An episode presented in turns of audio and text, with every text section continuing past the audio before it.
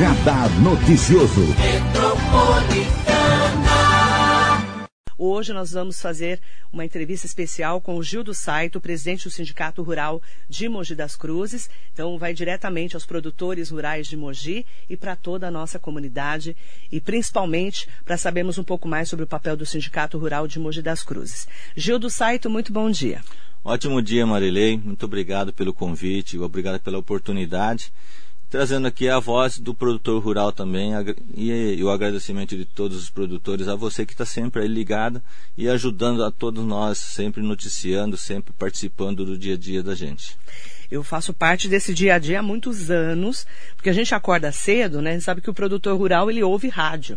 Então está sempre acompanhando as, as, notícias, né? É verdade. O produtor rural muitas vezes ele não tem um canal de internet, ele não tem uma um canal melhor do que a rádio. E às vezes ele está fazendo várias coisas, ele é. só está escutando, ele não está, ele não pode ficar lá parado ouvindo. Né? Aí ele acaba acompanhando o radar noticioso. Então, meu bom dia especial para todos eles. Falar um pouquinho do Sindicato Rural, o Gil do Saito, né? Eu estava falando para ele que eu sou da época do Minor Harada. E aí ele deu risada, ele falou, nossa, pensou, nossa, você tá, né, bem antiga na cidade. Mas é que é, eu acompanho mais ou menos 30 anos o trabalho da, do Sindicato Rural.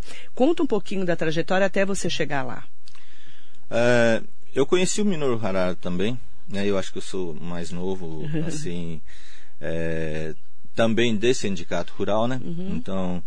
É, o Minoru Harada eu conheci ele em alguns bate-papos ali no sindicato mesmo e não conhecia a história dele, né? Mas é, depois eu olhando lá o histórico todo, né, até mesmo antes de vir para cá, eu confesso que eu fui lá e olhei de novo a data, uhum. mais ou menos. Falou assim, ah, 1 de janeiro de é, 1965, onde o Sindicato Rural ainda era Associação Rural e Sindicato Rural. Né? E aí depois, é, após o Minoro, entrou, foi o Junji Abe que entrou.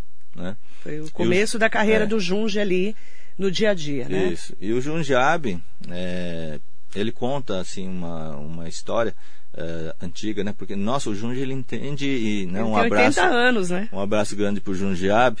Ele é o nosso sempre presidente do Sindicato Rural, porque ele ficou 20 anos né, no Sindicato Exatamente. Rural. Foi quando ele se impulsionou para ser político, né? É, eu acho que tudo isso ajudou, né? É. Pra, e, e, porque havia necessidade também de uma representatividade maior. Sim. Né? E na época, me parece que é, o Minor Harada começou essa campanha é, de eleger novos nipônicos, né? Uhum. E, e também pessoas ligadas ao agro para poder defender é, e ir atrás de novas é, conquistas por agro. Uhum. Então, precisava de uma força política. E também quem estava na presidência, é, ele teria que deixar né, a atividade rural um pouco para se dedicar à presidência uhum. do sindicato rural.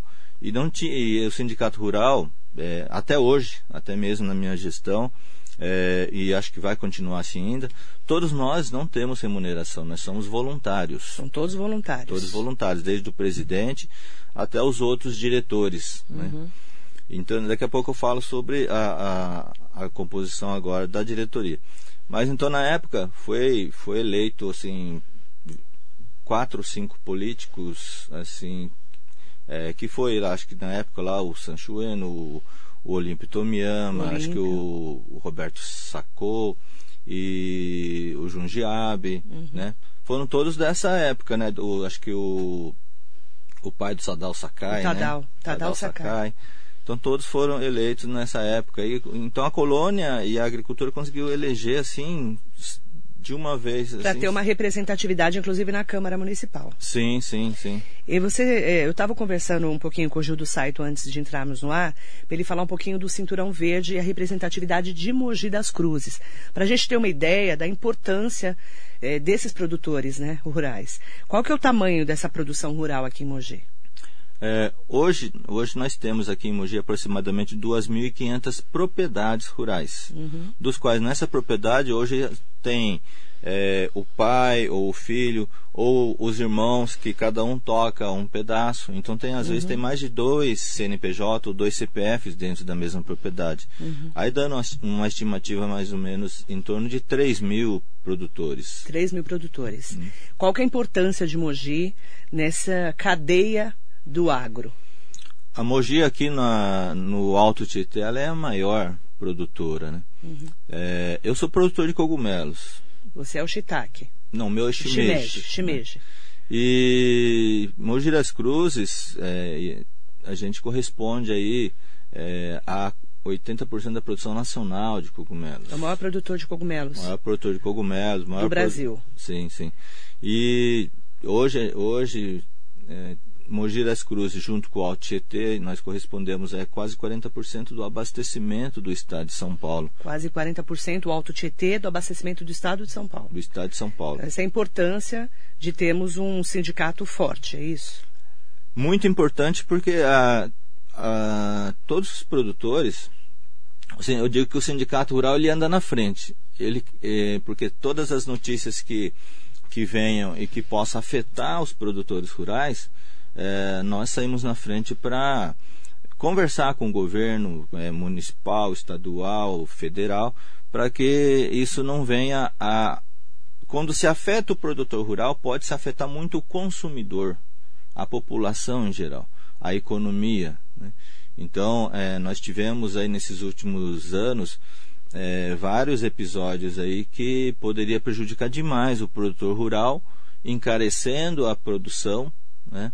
Ou mesmo é, levando o produtor a desistir de uma, de uma produção pelo alto custo, pela dificuldade. Então, é, nós tivemos é, questões dos hidrômetros eletromagnéticos, né, que era incabível uma coisa dessa, sendo que nós não temos uma internet no campo para poder fazer transmissão online, não podemos colocar, implantar um poste de energia numa área de APP, é, e o governo estadual queria que nós colocássemos um hidrômetro eletromagnético que custa quase 12 mil reais. E muitos produtores, a maioria deles, não tem condições de fazer esse processo todo é, e instalar uma coisa nesse valor iria acarretar assim, um risco grande, uhum. porque uma coisa muito cara pode ser roubada. Né? E como que o produtor vai iria se proteger disso? Uhum. Então tudo isso é uma, são coisas que nós tivemos que correr bastante atrás de todas. O problema do ICMS também, né? Sim, sim, sim. Aí logo depois é, nós tivemos antes disso a possível, o possível fechamento das casas de agricultura. Também. Né, que nós também corremos atrás, é, fizemos muito barulho para sermos atendidos. Uhum. É, e depois teve a questão do ICMS, né, que isso daí iria você imagina a cada pé de alface, a cada pé de repolho, o que seja, é, ser tarifado o consumidor em 4,14, mas antes disso, a toda essa cadeia, desde o produtor começar preparo do solo, comprando os insumos, todos os insumos, você imagina, em determinada tipo de hortaliça, por exemplo, você pode chegar até 30 itens e cada item ser tarifado em 4,14. Uhum. Então, é, iria, isso daí iria destruir o, o, produtor rural, todo, todo um planejamento dele, que, no nosso ver, não tem cabimento você tarifar tanto comida. Uhum. Né? Então nós precisamos... Encarecer tanto o produto. Sim, encarecer o produto, dificultando a vida de quem produz. É, e porque você quando você produz, você não sabe se realmente você vai conseguir colher aquilo, quanto você vai conseguir colher. Claro que nós fazemos um planejamento, o produtor estuda bastante, ele tem uma experiência já para fazer com que aquilo saia. Mas se chove demais, se faz frio demais, sim, sim, tem... tudo é relativo, né? Nossa, na produção. Tem, tem, tudo tem interfere. aquilo que nós falamos que nós não podemos controlar. Sim, que é o né? tempo, Deus, né, que bota ali a chuva, é o sol demais, não é? E, e isso Olha, o produtor rural, ele, ele não é um especialista em meteorologia, mas ele está sempre é quase, né? de olho, sempre estudando, tentando prever é, três meses, quatro meses, cinco meses uhum. para frente, para que ele possa acertar ou errar menos.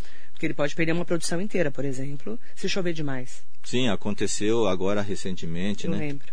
É, chuvas de pedras, é, em épocas que a gente achou que não ia vir uhum. mais, uhum. né?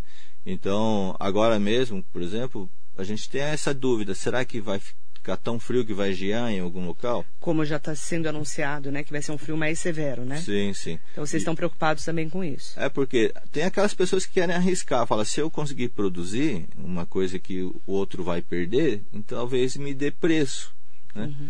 Mas você sabe que é melhor você não arriscar hoje. Hoje nós estamos em épocas que nós não podemos perder nada. É isso que eu quero perguntar. Como foi o impacto da Covid-19 para vocês, de um ano e meio praticamente para cá, é, com essa chegada dessa doença? É, nós vimos, isso posso falar de todos os produtores rurais, todos vêm. Vamos fazer uma analogia num carro. Nós estávamos aí a 100 por hora. Né? E a, confiante que nada disso iria acontecer, a gente não tinha ideia. E aí, de repente, você ser pego com notícias que, olha, pode ter um fechamento, pode ter um isolamento social. Falo, nossa, mas o que, que, é isso, né? Isolamento social, fechamento. Nunca ouvimos falar, né? né? Isolamento. E de repente, quando foi realmente decretado o isolamento social e o fechamento, o lockdown praticamente, falei, e aí, para onde nós vamos vender? Isso foi numa sexta-feira, no sábado eu não tive nenhuma venda. Imagina você ter a câmara fria, ainda no meu caso, que eu tenho produção de shimeji, eu tenho câmara fria para o armazenamento, resfriamento para conservação. Uhum. E você está lá já com a produção lá de 300, 400, 500 quilos no dia. E aí daqui a pouco, amanhã, no domingo, você vai produzir mais isso e... Vai vender para quem? Não tem.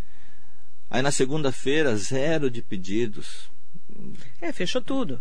Fechou bar, restaurante, né? É, Toda a cadeia, né? Principalmente, Marilei, porque o, os nossos produtos e vários outros produtos hortifruti são destinados a restaurantes self-service. Né? Uhum.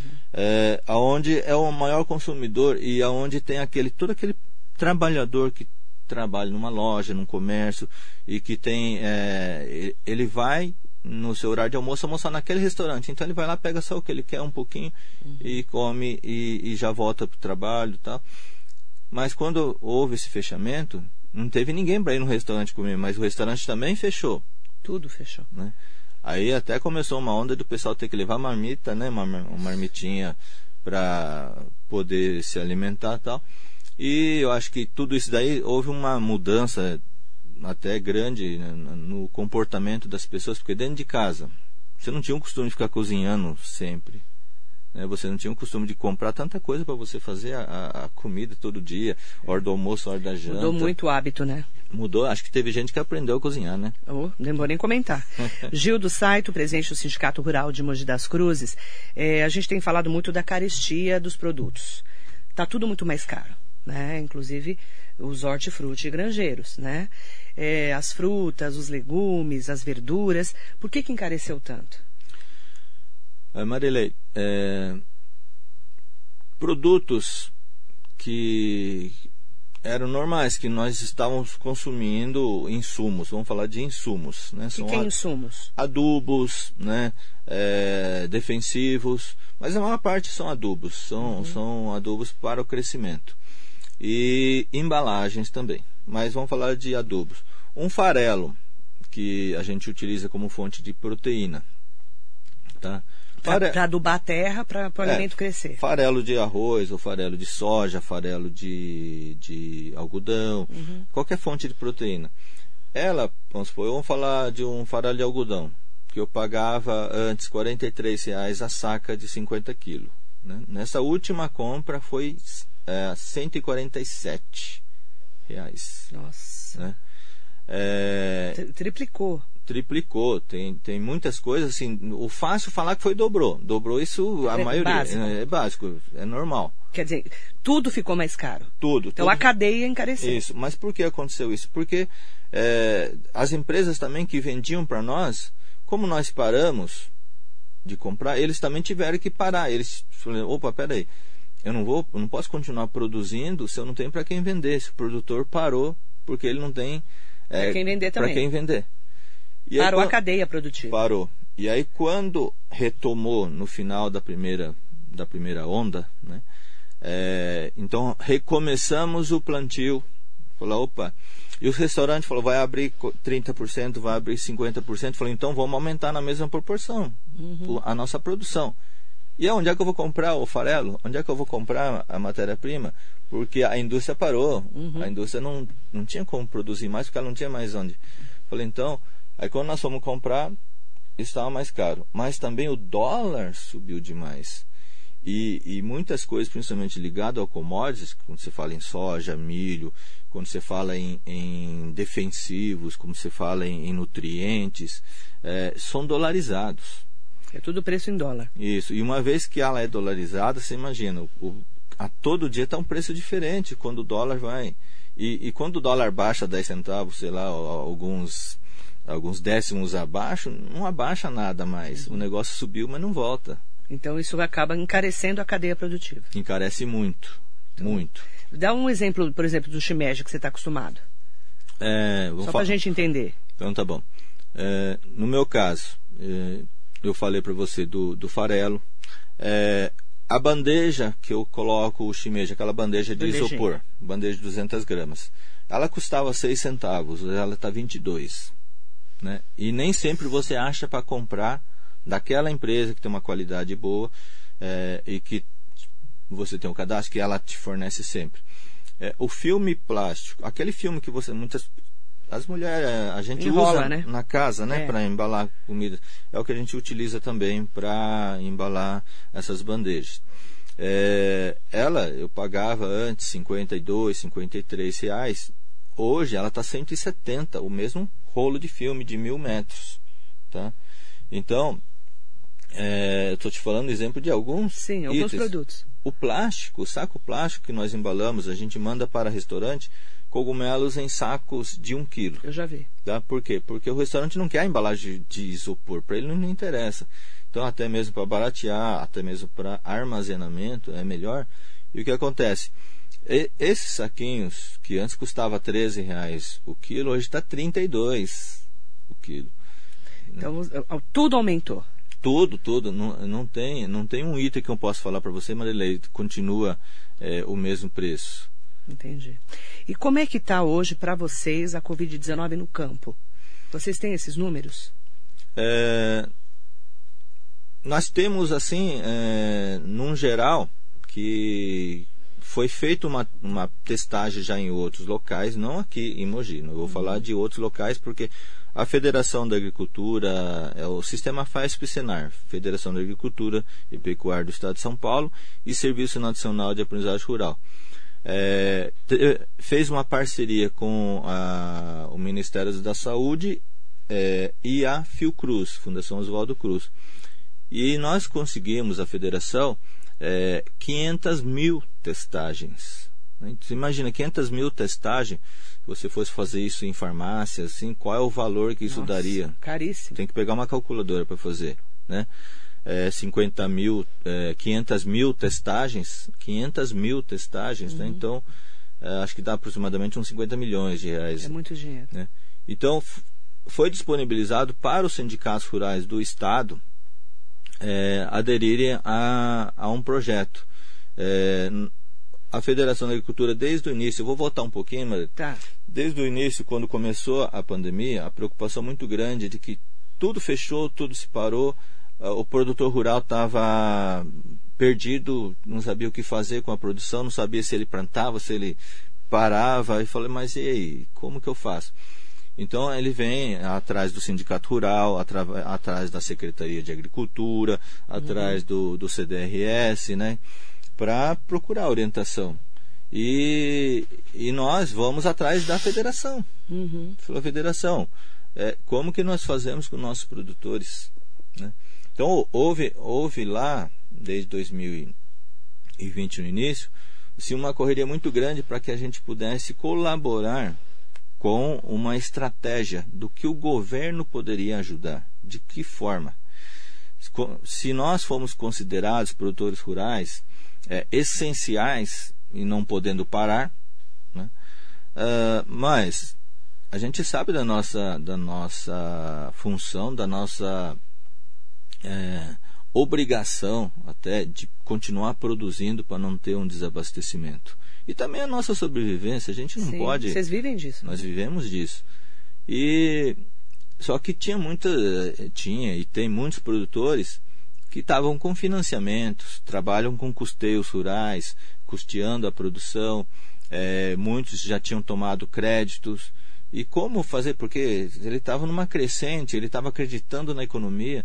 Então. E ele se endividou.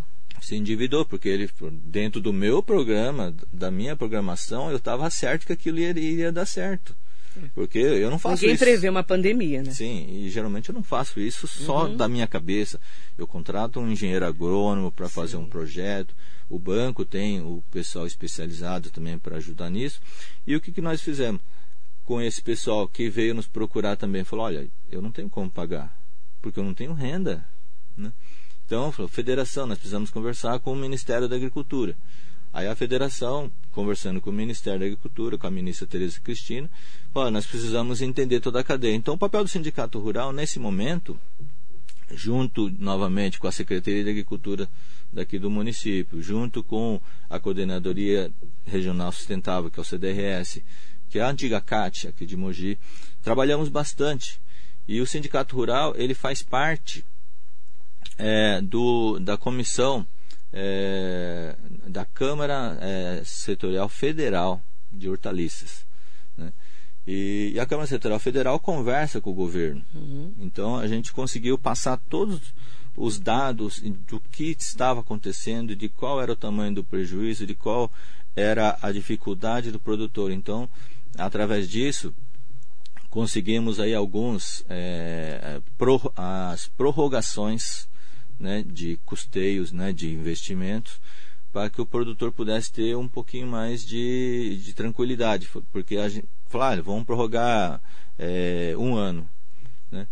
É, falou, oh, o banco falou, não, não, só vou prorrogar seis meses. Falei, mas você acha que seis meses vai terminar a pandemia? Falei, ah, não, mas isso não depende de mim, isso depende lá é, do Banco Central, isso depende lá da, da Febraban, isso depende lá de, de cima. Falei, então tá bom, precisamos conversar novamente com o governo federal. E aí, aí esse é um papel importante da Federação da Agricultura. Que, que faz essa intermediação. Isso, que fez essa intermediação. E aí a, a federação, também preocupado com, com a população em geral e a população do campo, ela e, e o Senar montaram o projeto Semear da Esperança. Semear da Esperança. Semear da Esperança. Inicialmente, qual foi a, a o principal é, é, que a gente achava que era essencial no momento? Existia muita falta de máscaras descartáveis as pessoas pegavam qualquer pano de qualquer jeito para tentar se proteger, porque uhum. não tinha para você comprar. Você ia comprar na farmácia, você lembra o preço que Nossa. era um absurdo. Demais. Né? Então, é, falou assim: ó, o produtor rural está lá na roça, ele acha que ele não vai pegar nada, então ele não usa. Então nós vamos ter que fazer alguma, alguma coisa para que ele comece a se acostumar a usar uma máscara, uhum. pelo menos quando ele vai fazer a entrega dele, ou quando ele vai na feira, quando ele vai receber uhum. alguém. E aí houve essa primeira campanha da confecção das máscaras. E o Sindicato Rural de Mogi das Cruzes foi é, um dos primeiros a, a fazer.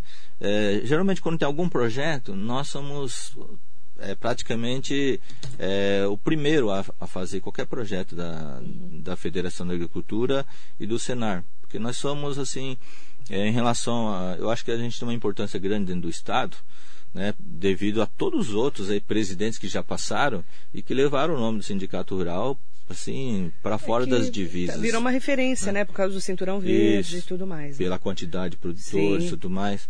E aí é, eles mandaram o material, é, mandaram o dinheiro, o sistema Senar, a FAESP Senar mandou o dinheiro para que nós comprássemos o tecido, é, conseguíssemos pessoas assim para a gente treinar e confeccionar. Então nós tivemos o instrutor do Senar que veio para treinar essas pessoas, foram mulheres que vieram é, para ser treinadas e receber por isso. E depois pra poder gerar emprego também. Isso e, e logo depois elas criaram disso é, assim, um negócio para elas também. Começaram na própria casa a fazer as máscaras e vender. Então, daí que saiu muitas máscaras de panos, né, assim, uhum. mais bem feitas tal. Isso daí partiu desse projeto também.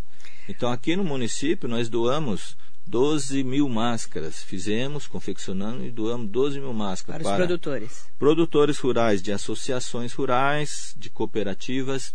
É, doamos para o município uh, através da Secretaria de Agricultura, onde ela, do, onde ela distribuiu ali, doou para os produtores da Cobal, uh, do Varejão e das feiras. Uhum. Né? Então, com isso, é para a gente tentar, é, de início, acostumar o pessoal a, a usar a máscara, uhum. né? a ter esse costume e, e dar a nossa contribuição para aquele momento crítico. Uhum. E ao total, Marilei, foi um número muito expressivo. No estado foram confeccionadas e doadas mais de 35 milhões de máscaras. Cada sindicato foi fazendo? Isso, cada sindicato 12 mil, em sua base fez. Fazendo. Cada, cada sindicato fez um, um volume ali que era mais ou menos o que ele conseguiria né, fazer e distribuir. Aí como que vocês conseguiram essa testagem para a Covid-19 que vai ser nos dois próximos domingos? É, também faz parte desse projeto do Semear da Esperança é, essa atestagem preferencialmente da área rural. Uhum. Por quê? Porque com isso a Federação da Agricultura ela quer fazer um monitoramento da área rural para ver como está a nossa área rural e também porque quando você faz esse, esse, esse, esse teste e se tiver algum membro da família é, positivado, vai poder fazer com que a família tome mais cuidado, se isole e encaminhar essa pessoa para o hospital para que ela possa estar sendo é, medicada ou prevenida, né? Uhum. É, e também para que ela evite de, dela ficar circulando para lá e para cá assim sem, sem saber. Né? Uhum.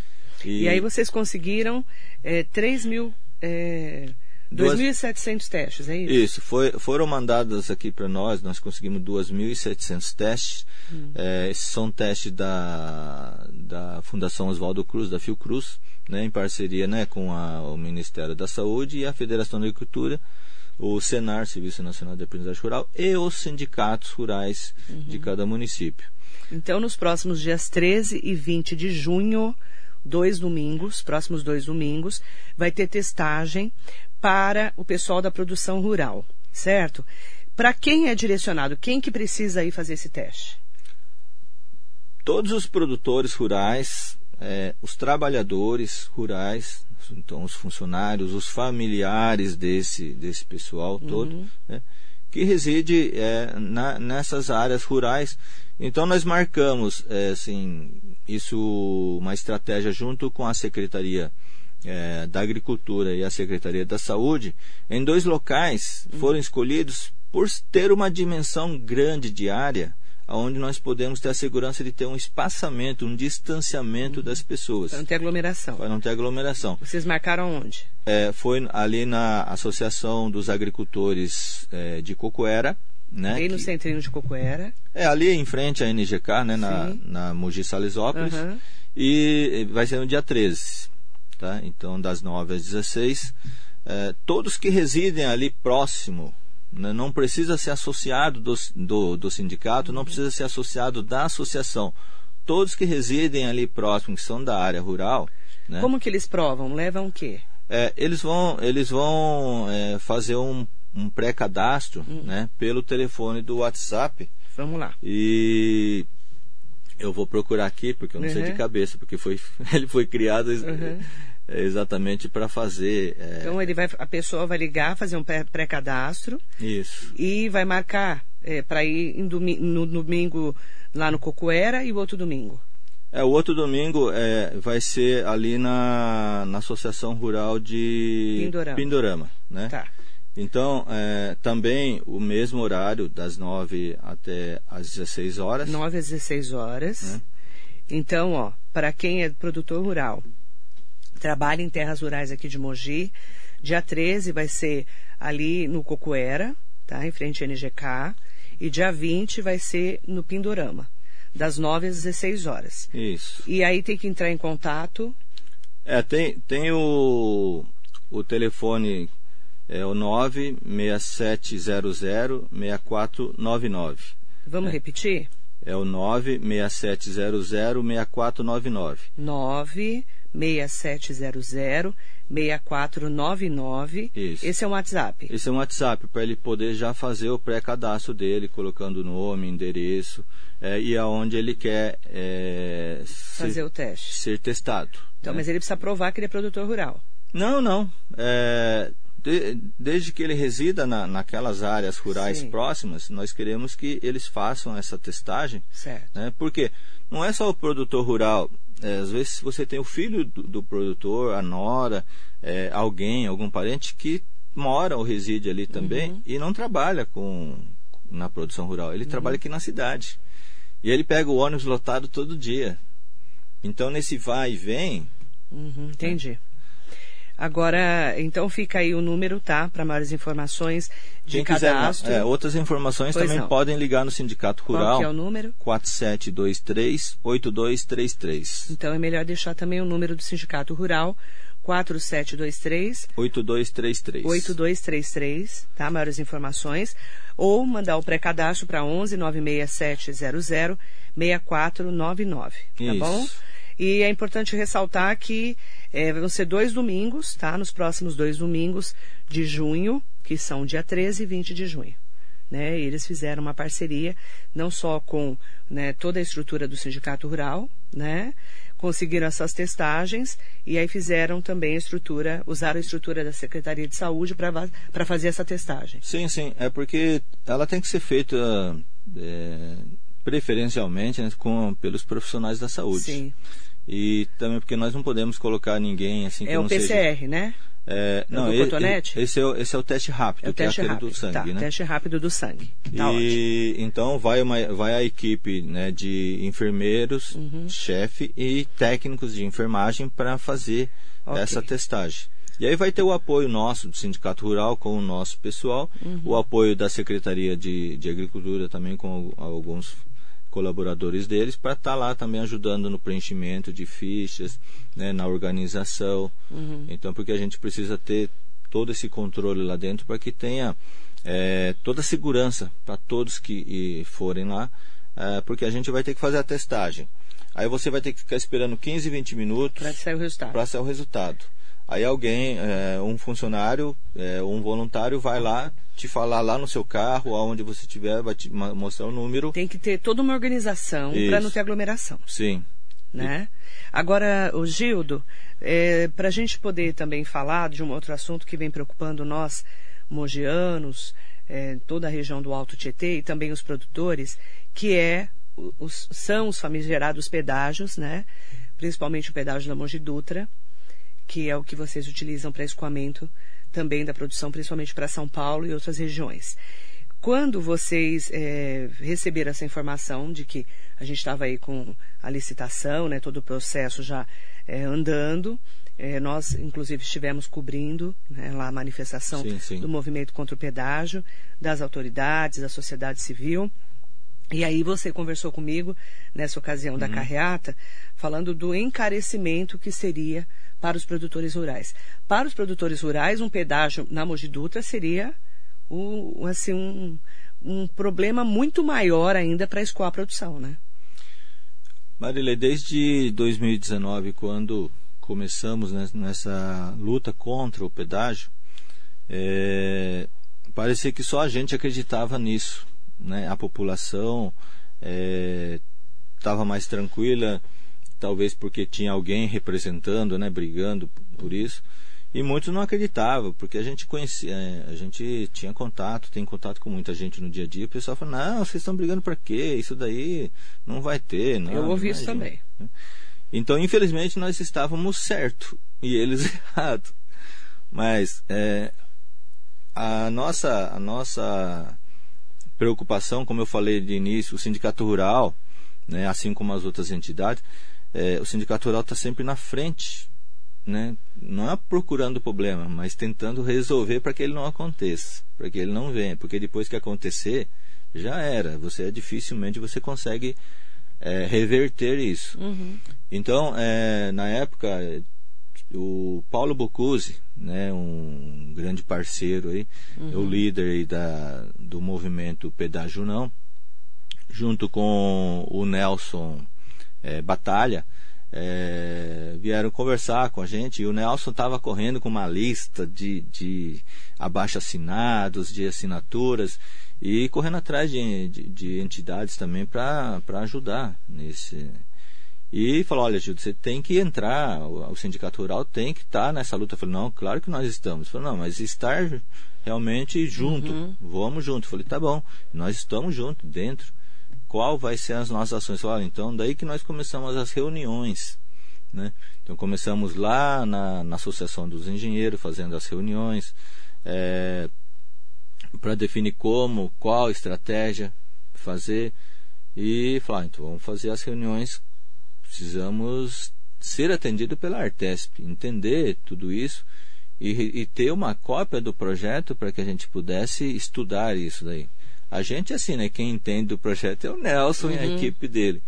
E, e junto com o pessoal do Aruan, uhum. então tem lá o Gilberto, tem, tem o Mauro, pessoas que destrincharam aquele, aquele projeto e eles sabem ponto a ponto, P1, P2, P3, P4.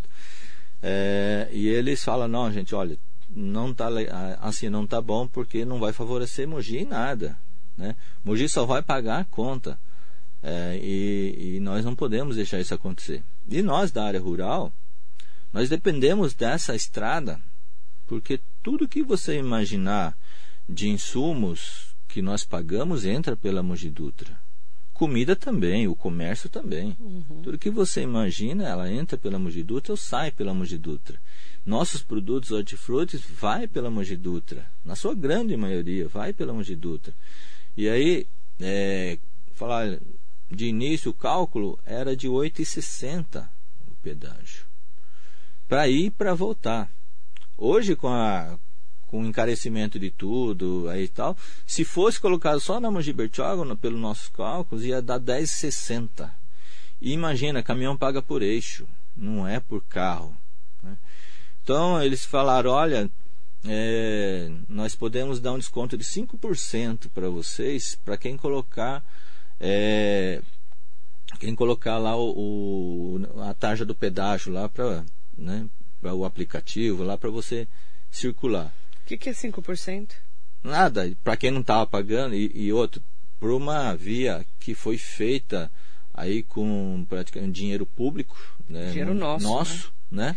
Dinheiro de Mogi, né? Dinheiro de Mogi. Então, é, os no, a nossa preocupação é porque o nosso produto iria ficar mais caro é, para quem vem comprar. Né? E nós temos muitos é, compradores de fora, a grande maioria são compradores de fora, que vêm de São Paulo, que vêm ali do ABC, que hoje pegam a Jacopesco, que vem para cá, que hoje pegam o, o Rodonel do ABC uhum. também, que vem para cá. E, e tudo circula ali. Todas as mercadorias que nós levamos para, para São Paulo, para entrega em todas as mercearias, mercados de São Paulo, é o CEAGESP. Então, é, a, nossa, a nossa produção ela ia perder competitividade. Perder competitividade. Sim. Porque encarecer o produto. Encarece porque quando a pessoa fala, não, eu vou para lá e vou ter que pagar mais um pedágio, né? Então eu não ela vou. vai comprar em outro lugar. Vai comprar em outro lugar. Ela vai procurar outro lugar. Uhum. Né? Então, isso tudo é, é uma preocupação muito grande para nós, e, e, principalmente quando você fala numa concessão de 30 anos, Marília. Imagina, é, você, se você deixar aprovar um pedágio e que vai durar 30 anos, o que eu vou dizer para o meu filho, o que, que eu vou dizer para uhum. né, os meus netos? Falei, ah, pô, você acompanhou isso, você era presidente. Né? Não fez nada, né? né? Não fez nada. Né? E aí eu te pergunto, Gildo, é, o impacto do pedágio na Mogi Dutra é pior do que na Mogi Bertioga, se tiver que escolher, digamos assim. Para a cidade de Mogi das Cruzes, sim. Para a cidade de Mogi das Cruzes, sim. Para os produtores. Seria melhor a gente ter. Melhor não, né? Menos pior, eu vou falar menos essa frase. Pior. Seria menos pior ter um na Mogi Bertioga do que na Mogi Dutra. É, o da Mogi Bertioga também é bem questionável, porque se vão duplicar, se fossem duplicar, não vão. A Mogi Bertioga, ela até, até eu acho que valeria a pena, né? E também assim, eu acho que você faz uma obra, melhora tudo e depois você pode cobrar sobre isso porque você fez. Agora você fazer uma coisa sem dar nada, sem dar nenhum. E outro, eu vou falar para você, Marília, os nossos produtores, os nossos produtos vão muito para o litoral. Então, tudo que vai para a Baixada Santista, tudo que vai daqui a, a Peruíbe, é, até chegar perto da BR-116, vai aqui pela, pela, pela Bertioga. E, e os nossos produtores passam aqui com caminhões. Então só justificaria um pedágio na Mogi Bertioga se tivesse duplicação, que não está no projeto. Que não está no projeto. Então para nós nenhum pedágio vale a pena. Não, não vale. O, o pedágio Mogi, pedágio não, não tem, não tem como. A gente não pode aceitar uhum. isso, sabe? Eu acho que é, falar em, em, em, discussões, a gente tem conversado bastante sobre isso dentro do grupo do pedágio não, é, porque a gente a notícia de como foi aconteceu para muitos falar ah, o pedágio já era ó, não vai ter mais porque o juiz já cancelou não é verdade não é verdade é só uma liminar sim sim parou só o processo certo é basicamente o juiz pelo pelo entender né o juiz falou assim olha então para o processo vamos é, ouvir a Artesp isso vamos ouvir a Artesp e abra uma nova é, audiência pública a audiência pública que é? É uma audiência normal, mas com a presença do público, com a presença da sociedade. Né? Uhum.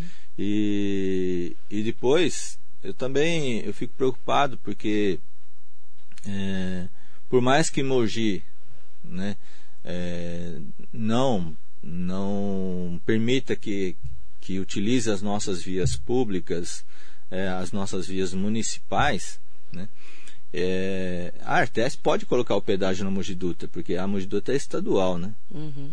Então é uma preocupação grande e, e hoje é, a gente tem conversado bastante, assim, nós não podemos deixar parar e esfriar. A gente precisa continuar lutando. Continuar lutando. Uhum.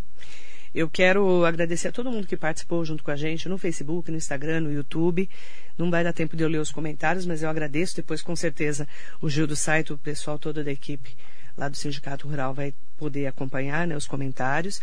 Agradecer muito a sua entrevista né, e convidar o pessoal para fazer a testagem nos próximos dois domingos. É, eu também quero agradecer convite, essa oportunidade. E eu esqueci de falar uma coisa. No num terceiro projeto da, do Semear da Esperança, uhum. é, nós estamos começando agora, a, na semana que vem, uh, o projeto Alimenta Ação. Estamos entrando em contato com as indústrias, com as empresas, com o comércio, para arrecadação de alimentos não perecíveis. É, também é, nós vamos ter uma conta é, virtual para empresas que às vezes elas não querem dar em produto, elas preferem dar em dinheiro para que a gente possa comprar o que está faltando no, no, no, kit de uma cesta é, que vai ser doado para as famílias em vulnerabilidade. É, e também comprar produtos da área rural, dos produtores rurais, para que a gente possa colocar esses produtos nessas cestas, nesses kits e entregar. Uhum. Né? Então, na, no sábado agora, dia 13, e dia no sábado, 12. dia 13. Sábado é 12. Ah, não. No domingo, dia, dia 13, 13. Ah, no tá. dia da testagem, desculpa. No dia 13, é, nós estaremos fazendo a testagem ali na Associação dos Produtores de Cocuera. E também estamos aceitando doações, cada um que puder né, é, levar um quilo de, de alimento ou um litro de óleo ou alguma coisa que possa ser uhum. colocado, doado, doado né, será muito bem-vindo. Tá e no dia 20 também nós vamos lá repetir no lá no Pindorama, é, também arrecadando alimentos, que vai fazer parte dessa campanha aí uhum. de doação de alimentos. Maiores informações 4723-8233. Obrigada, Gildo. Eu que agradeço, muito obrigado e a gente está sempre à disposição, Sindicato Rural, à disposição de toda a população de Mogi das Cruzes. Tá, então, Gildo Saito, presidente do Sindicato Rural de Mogi das Cruzes, entrevista especial aqui na Metropolitana. Muito bom dia.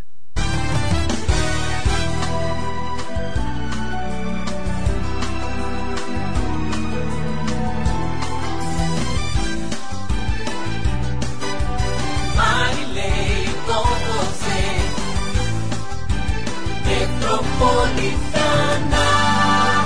Estamos apresentando